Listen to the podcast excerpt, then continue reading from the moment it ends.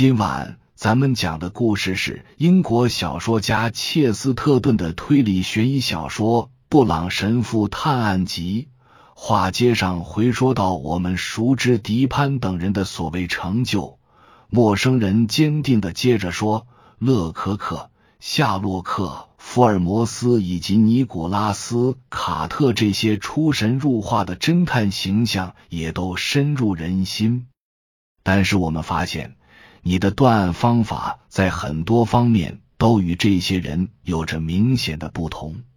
不管他们是虚构的还是现实存在的，有些人猜想，阁下，或许你与他们并非有什么方法上的不同，而是你没有一定之规，无法可循。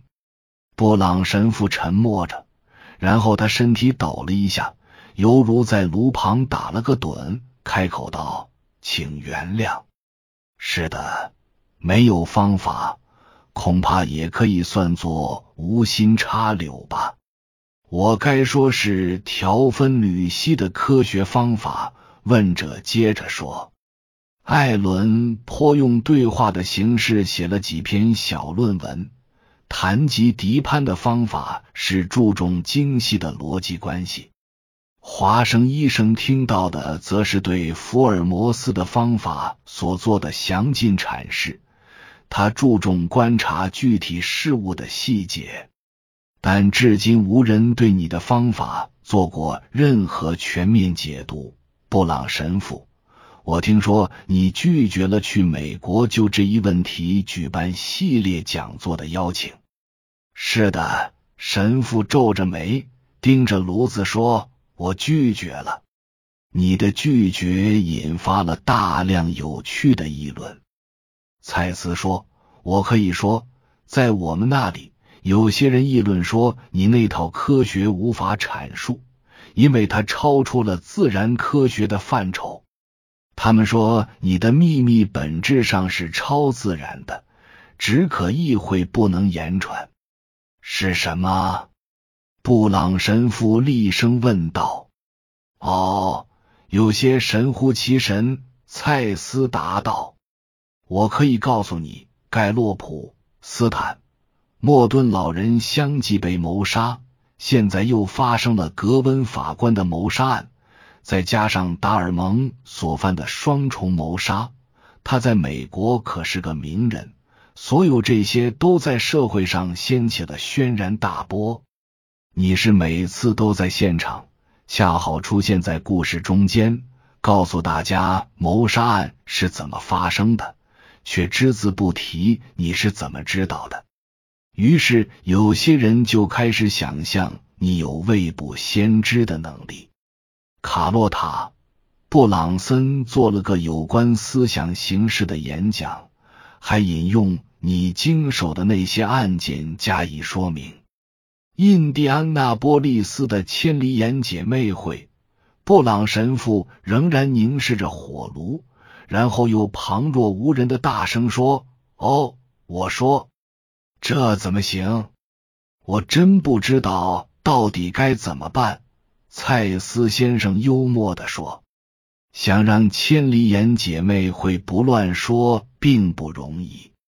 我能想到的唯一一种阻止的方式，就是你来告诉我们你的秘密。”布朗神父哼了一声。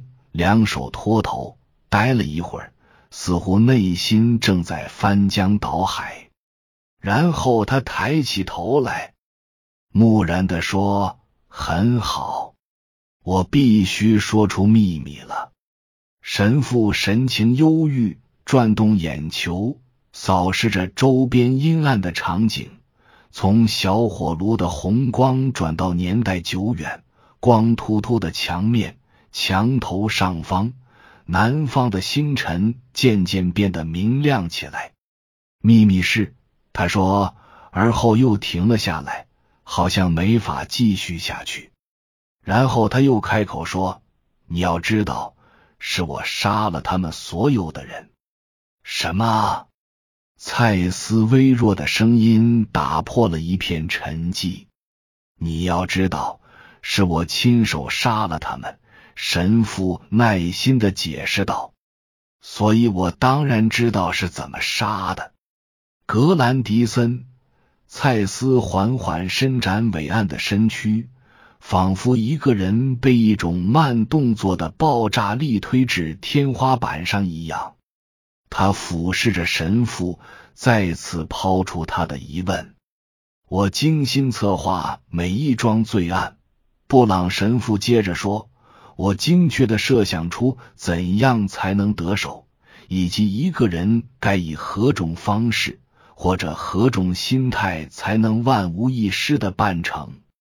当我确信我的感觉完全跟凶手一模一样时，我自然就知道他是谁了。蔡斯缓缓的松了一口气。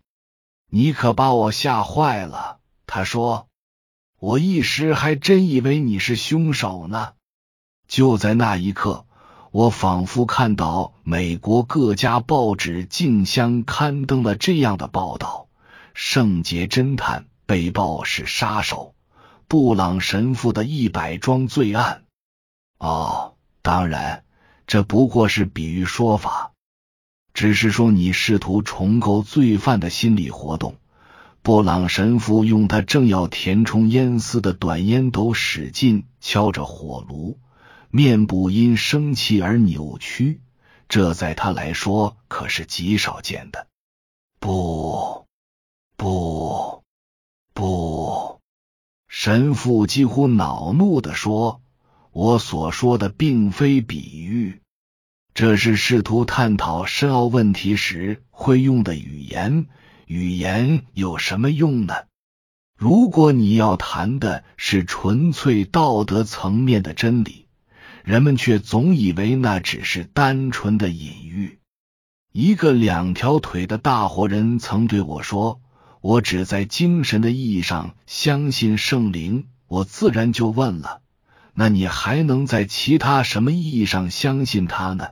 于是他认为我的意思是，除了进化论或者伦理意义上的友情或一些废话以外，他不必相信任何东西。我是说，我真的亲眼看见了自己真实的自己实施了谋杀，我并没有用物质手段实实在在的杀了那些人。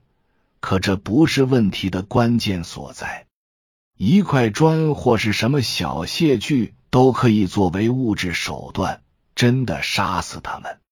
我要说的是，对于一个人如何能达到杀人的地步这个问题，我想了又想，直到我觉得我真的到了那种地步，我在各方面都与一个凶手完全一致，唯一不同是我没有迈出最后一步。真正付诸行动而已。这是我的一位朋友曾建议我做的，全当是一种宗教休息了。我相信他是从教宗良十三世那儿学来的。那位教宗一直是我心目中的英雄。恐怕这位美国人语气中仍然充满疑惑。他盯着神父。仿佛在观察一头野生动物。你得再多说几句，我实在弄不明白你的意思。侦探科学，布朗神父趴地打了个响指，恼恨之情展露无遗。这就对了，他大叫着，那正是我们的分歧所在。科学在你能把握它的时候是很伟大的，从本意上讲。它是世界上最伟大的词汇之一，但如今人们提到科学这个词，说到侦探是科学、犯罪学是科学的时候，他们十有八九是指什么呢？他们指的是站在局外人的立场上去审视一个人，把他当做一个巨大的昆虫来研究，他们称之为不偏不倚。冷静客观的视角，而我却说那是一种毫无生气、剥离了人性的视角。他们指的是站在离这个人很远的位置，仿佛他是一头遥远的史前怪物，审视罪犯的颅骨的形状，仿佛那是生长异常的东西，犹如犀牛鼻子上的角。当科学家谈到某种类型时，他指向的从来不是自己，而是他的邻居，很可能是穷邻居。我并不否认冷静客观的视角有时也有益处，尽管它在一定意义上与科学背道而驰。它与知识相距如此之远，实际上是对我们已有的认识加以抑制。他是把朋友当成陌路，假装给我们熟悉的东西披上遥远神秘的面纱。他就好比说，某个人的两眼之间长了个大鼻子，或者说他每二十四小时内都要昏睡一次。呃。你所称的秘密与此刚好相反。我不会试图与这个人保持距离，我会试图走进谋杀者的内心，而且还要更进一步。你难道不明白吗？我深入到一个人的内心，我总是深入到一个人的内心，摆动他的胳膊和腿。我会静待时机。直到我清楚的意识到，我已与一个罪犯合而为一，想他所想，与他的激情缠斗；直到我完全能够感同身受他内心涌动的仇恨；直到我能透过他睥睨、血红的眼睛去看这个世界，以他狭隘、愚笨的眼光透视近在眼前通向血泊的那一小段清晰的直路。直到我真的成了杀人犯。哦，蔡司先生看着神父，表情冷峻严肃，又补充道：“这就是你所说的宗教休息。”是的，神父说：“这就是我所说的宗教休息。”稍稍沉默过后，他继续说道：“这种宗教休息太真实了。”我宁愿从没提起他，只是我不能让你就这么离开，去跟你的同胞们说我身怀与思想方式有关的秘密法术，对吧？我表述的并不太好，但所说都是真的。没有人能够真正向好，直到他知道自己有多坏，或可能坏到什么程度。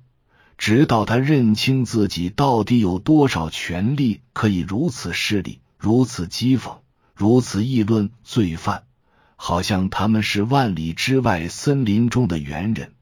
直到他去除这些肮脏的抬高自己、贬低他人的自欺行径，直到他挤出自己灵魂里最后一丝的伪善，直到他心中存留的唯一期望是。